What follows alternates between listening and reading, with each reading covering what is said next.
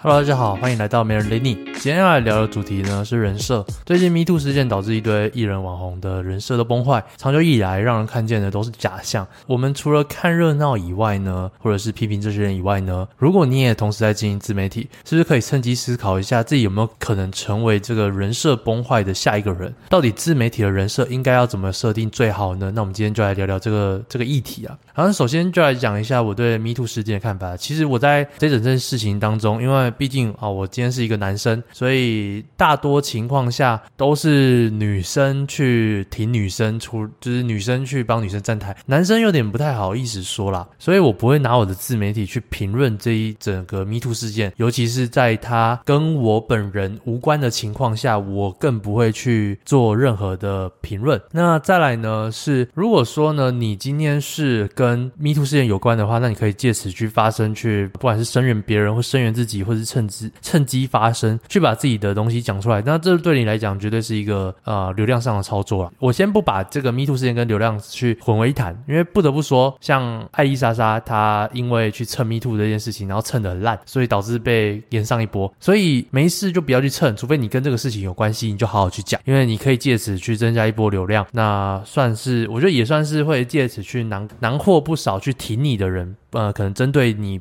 被骚扰这件事情去挺你，或者是说啊，借此去发言什么样的东西，我觉得都不是坏事啊。毕竟这也算是一个时事议题。那对我来说的话，因为我都无关，所以我选择尽量不去评论，不去分享。为什么呢？因为有一部分呢，是因为比方说这一次的事件有主角，他可能原本是我的脸书好友，当然我不一定会很熟了，因为有时候很多人会加我脸书好友，然后我就会因此呢，就可能就解除好友，就是把他断关系，我也不会不要去。帮他讲话，因为你不知道原委，你也不知道说你今天跟这个人真的熟到要帮他讲话吗？我觉得最危险的就是说你去帮一个没有很熟的朋友，然后去站台，然后他可能是这个事件的主角，所以我觉得这是一个比较危险的事情，所以我尽量去避免掉了。我对于这件事情就是。就是看着，就看看说到底有谁翻车，并且去思考说自己有没有可能成为这样的翻车对象。当然，就 Me Too 事件、性骚扰这种东西来讲，对我来说是不可能发生，因为 我基本上陪伴我的都是电脑，然后或者是女朋友，所以有在外面遇过我的人就知道，说我其实不会去跟别人有任何的肢体碰触、言语骚扰。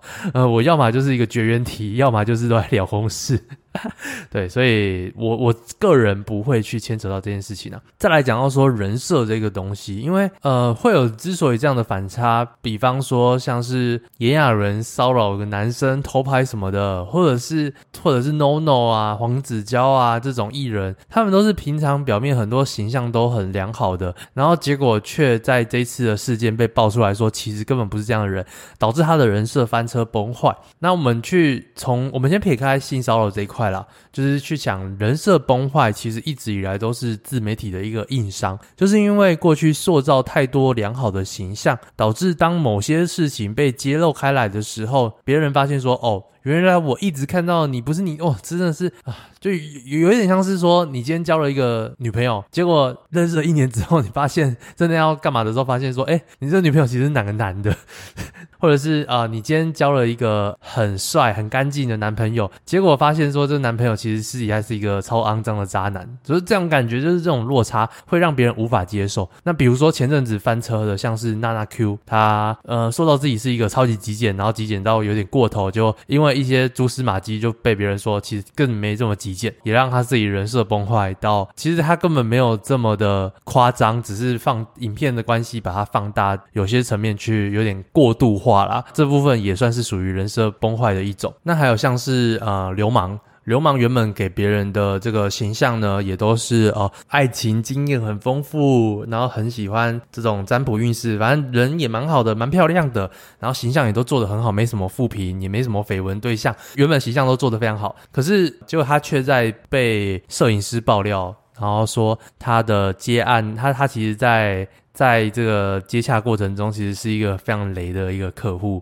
可能要修很多次啊，或者是违约啊，然后或者是呃很难搞啊，就是什么，比如说修个照片，然后他打了什么四页 A4、五页 A4 的那种要修改的东西，就其实呃有一点完美主义到让人家受不了，然后也有一些呃不太好的方，比如说什么。嗯、跟别人借包不还啊，反正这都是我听说到的啦。那这种情况下也是会让人家对这个人的期待感落空。啊，我们先撇开说，因为你要当网红，你一定会被别人去套上一层更加严格的公共道德，这是势必，这这一定避不了的。就像我今天做什么事情，一定也会有人去给我带一个更严厉的眼光，去说你怎么可以这样子？对，这些人设崩坏的重点是什么？重点是他们有点过度不放大，说他们某些的某些的特点。然后导致他们的人设崩坏，又或者是说，其实他们在频道中塑造的那个人根本不是他的本人的特质。那当然没有办法，有人可以去戴着一个面具戴这么久啦。然后，所以我就觉得说，有些自媒体老师在教你怎么样设定人设的时候，然后都说哦，你要定什么定什么定什么定什么，定了一大堆，最后发现你根本没有办法好好做你自己。呃，这边我要分享说，到底要怎么样来设定人设？我觉得在在设定人设呢，这之前你一定要先去认识自己啊。就是你对自己到底了不了解？你知道别人对你的看法是什么吗？可以去问身边的朋友说，你对我的第一印象是什么？可能是乐观，可能是开朗，可能是厌世，可能是悲哀，呃，悲伤，就是很很常抱怨、爱抱怨的特质，或者是对什么事情都感觉到新奇有趣，可能是种种的特质啦。你可以去叫别人说，诶，你可以形容看看，听到我的声音会有什么样感觉？看到我的人会有什么样感觉？或是接触到我、认识我之后，对我的印象是什么？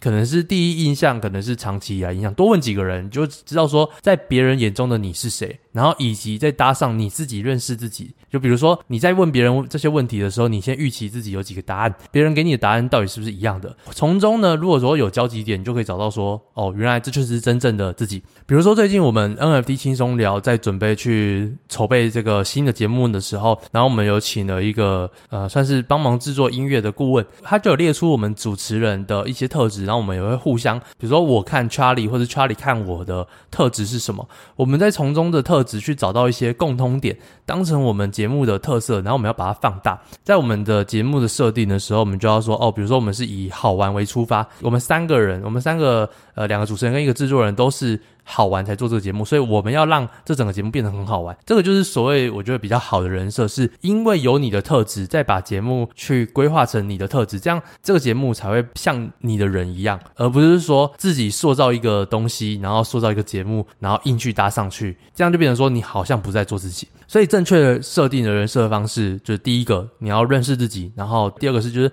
你要知道别人对你的印象是什么，然后第三个是你要特别抓出什么样的特质，把它拿拿来放大，变成你的自媒体的这个主轴。比如说以我个人的。自媒体主轴的来说好了，工具王阿张，因为我会叫工具王阿张，其实当初我是不知道这么多啦，我只是想说我就做自己，因为我本来就很喜欢去研究很多新奇的东西，那尤其是我是资讯背景的，所以我就会去研究很多有趣的软体啊、App 啊、工具啊等等，然后所以我就把自己取一个工具王的这个称号。那在我的频道中也是分享各式各样的工具，不管我是分享什么主题，我都脱离不了工具。比如说从早期我是分享架网站的工具，到经营自媒体所需搭配的工具，到币圈的工具，然后到现在三 C 相关手机工具、App 工具，就是我都是分享各种工具，因为我就是很喜欢分享，而且我会因为别人去觉得说从我这边得到收获，然后给我回馈，感到特别有成就感，特别喜悦。我很喜欢，就是怎么讲，解决别人的问题获得的成就感，我很喜欢那个感觉。所以我就把这个东西放大，就变成说，好，我到处去提供大家解决的方法。你们有什么问题，也都欢迎来问我。我如果我不懂的，我甚至会去把这个东西搞懂。那我一方面我可以学习这个知识，然后另外一方面呢，就是可以解决大家的问题。呃，也有人说什么，呃，像 Jerry，Jerry 之前在我的书里面，然后就称我是什么人称维，嗯、呃，什么，呃，这个维基百科嘛。那我觉得我我自己蛮喜欢这个称号啦，因为我觉得如果说今天你跟我聊什么东西，我都可以聊得下去的话，而且。我的知识含量的范围是很广，守备范围很广的话，那我会很开心，因为没有我聊不了的话题，而且我本来就很喜欢聊天，这些就是我的人设，我给我自己的人设，跟我自己本人就是这样子。我们相吻合的情况下，再决定说我到底要经营什么东西，而脱离不了这些特质。比如说，我要介绍的东西一定是很实用的。你有什么问题来我这边，大部分都可以得到解决。再来就是说，我希望说我可以把很复杂的东西简单化，把很难的东西说的简单，拆解步骤，然后变得人人都能懂。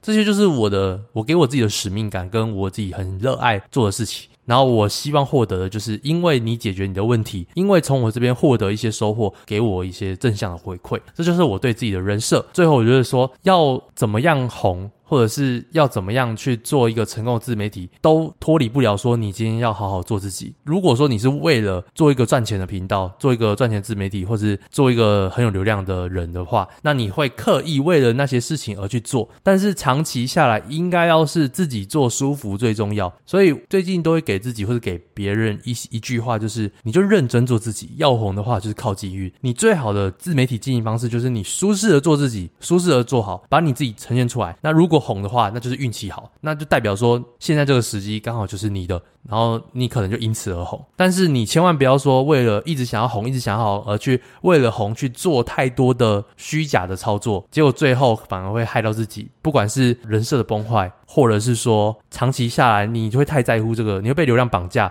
然后没有办法好好创作，或者是因此而呃心理生病。所以我们可以学很多技巧，学很多工具，学很呃听很多人的教学。我觉得一定要去认知一件事情是，所有的成功都有他自己的一套机遇。所以在自媒体的成功上面，你去学习人家怎么成功，一步一步来，你去模仿他，通常也都很难成功。可是如果是去学习，比如说数据怎么操作啊，或者是你在发文的时候有什么技巧啊？标签就是你去用技巧类的这种学习是 OK 的，你可以套用在自己身上，加强自己发布的能力。但是在一个创作的路上去学习别人是完全没有办法重置的。如果要去上一些自媒体课程，要特别注意的啦，这种成功是没办法复制的。可是呃，你能做的就是复制他的技巧或是一些背后的逻辑思维，然后再把自己本人的特质放大。最后呢，你如果有红的话，那就是运气好。或是你运气好，你就会红。那就感谢你今天的收听啦。如果有任何问题，就可以在 Apple Podcast 留下五星评论跟你问题，我会挑选之后在之后回答你的问题哦。大家拜拜。